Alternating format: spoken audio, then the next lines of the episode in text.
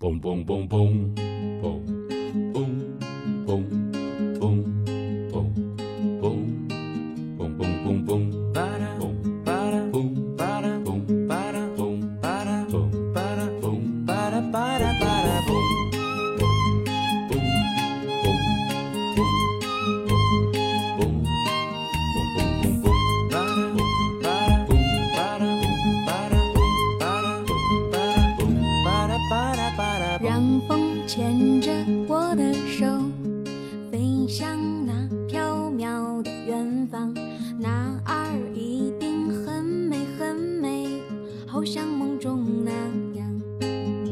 做一万个梦，不如步入一种生活。生活，听听看。这里是周庄生活有声电台，我是主播邱心妍。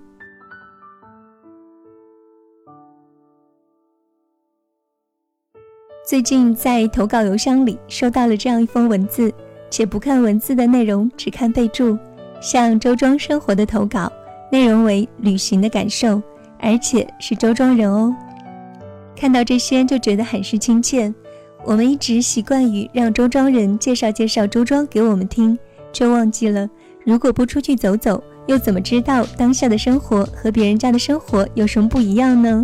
又怎么知道在周庄的生活和其他地方的生活有怎样的区别呢？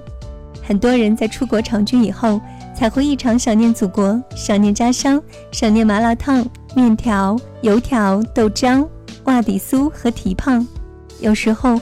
我们换一种生活，是为了更珍惜眼下的生活吧。今天就让这位来自周庄的作者伊万带我们了解他的旅程，了解他旅程中的厦门生活。不知道你是否也会像他一样，在每一次旅行的最后，都会感慨于这终究不是家，我就要回去了。这让我想起一句话来：总有一天，我们要回到原本琐碎的生活中去。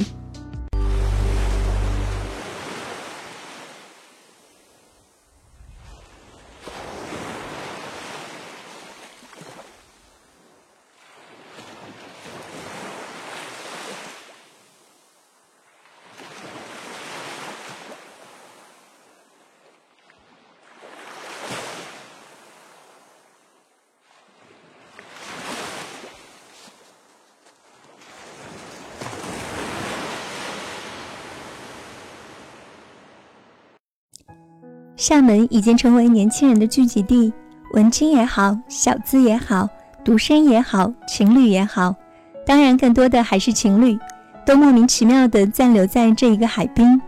据说海边的云会更白，海边的空气会更清新，海风可以吐纳，而浪潮足堪兴奋剂。厦门在人们心中仿佛是一扇童话世界的门，一扇遗世独立的门。何况鼓浪屿确确实实的早被赞为童话了。初到厦门负责接机的小哥就在车上长久絮叨各种趣闻掌故，从新建的骑楼讲到鼓浪屿的游轮，可是讲的都是当代的热点，并没有历史。车子在环岛路上驶了一阵子，寂寞了几秒钟的小哥又讲起了白日在此处能望见的郑成功雕像。然后突然问我们是否知道为何雕像高十五点七米？面对许多个茫然的脸，小哥狡黠地微笑道：“郑成功只有一米五七。”我们都笑了。下车的时候已经是深夜，而这时曾厝垵的热闹才刚刚开始。在所能找到的资料上，曾厝垵的简介大致是闽南原生态自然村，或许还会加上一句。丰富的宗教信仰，酒吧的狂野和小吃摊上肆无忌惮的吃相，或许具有一些原生态的特征。偶然能见到的妈祖庙与佛像，或许也有一定的宗教成分。可是这星罗棋布着家庭旅馆、海鲜摊、奶茶铺和装饰店的小小村落，竟是青年男女夜夜笙歌，充斥了荷尔蒙的喧嚣，实在是无法配上原生态这一个形容词。如果是为了宣泄心情、发泄精力，每个 pub 都能提供这样的机会。如果厦门的有趣只有郑成功的身高，每个地方都会有更多的趣闻。周庄不也有手腕三的聚宝盆吗？况且聚宝盆还更有趣些。为人所仰慕的厦门，它的仪表竟然是如此的粗野不文，它真的是存活在各种人想象中的厦门吗？所谓的旅游，就是从一个活腻的地方到另一个别人活腻的地方去。这句粗俗不堪的话语，仿佛又一次证明了自身的正确。自曾厝垵之夜起，我开始感到茫然。烈日当头，鼓浪屿的游轮挤满嘈杂的游客，龙头路上白天的市郊正浓，日光岩顶，随时都让人产生被挤下山头的恐惧。所谓鼓浪屿，也是如此吗？所幸从日光岩走下来的时候，突然发现了一尊熟悉的人像，转一个身便看到八个大字：“华枝春满，天心月圆。”哦，这是弘一法师的纪念园。一路上的风景一一浮现：小巧美丽的三一堂，古朴端庄的风情博物馆，还有在深处人迹不至的林语堂故居和秋瑾故居。我突然又记起。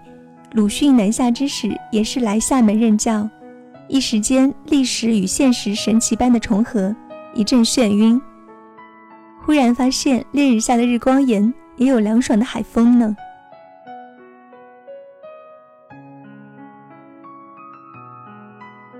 我开始痴傻般的寻找厦门的文化，离曾厝垵西边不远就是湖里山炮台，清兵曾在此处设立海防。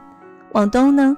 这是一个民俗纪念馆了，再往东能够看到面向海边挂了四个字“一国两制”，对岸即是金门，听人讲那边挂的是三民主义。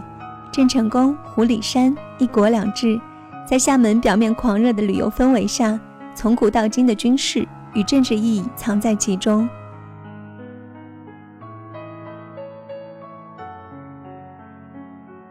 令我热泪盈眶的是厦门的书店。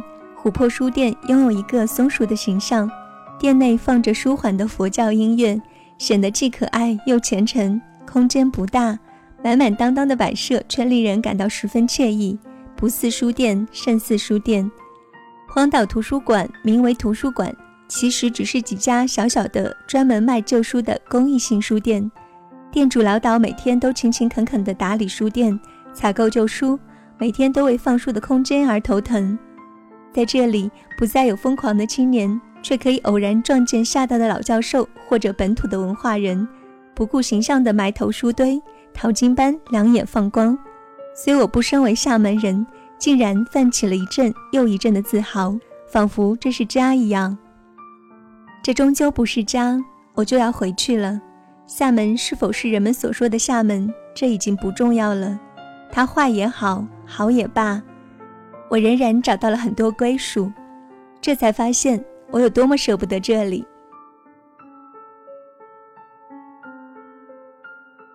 更多节目及活动，请关注“周庄生活”的公众微信“周庄生活”的完整拼音，或加入“周庄生活”听众交流 QQ 群二二九零七幺七幺幺。我是主播邱心妍，感谢你的聆听，拜拜。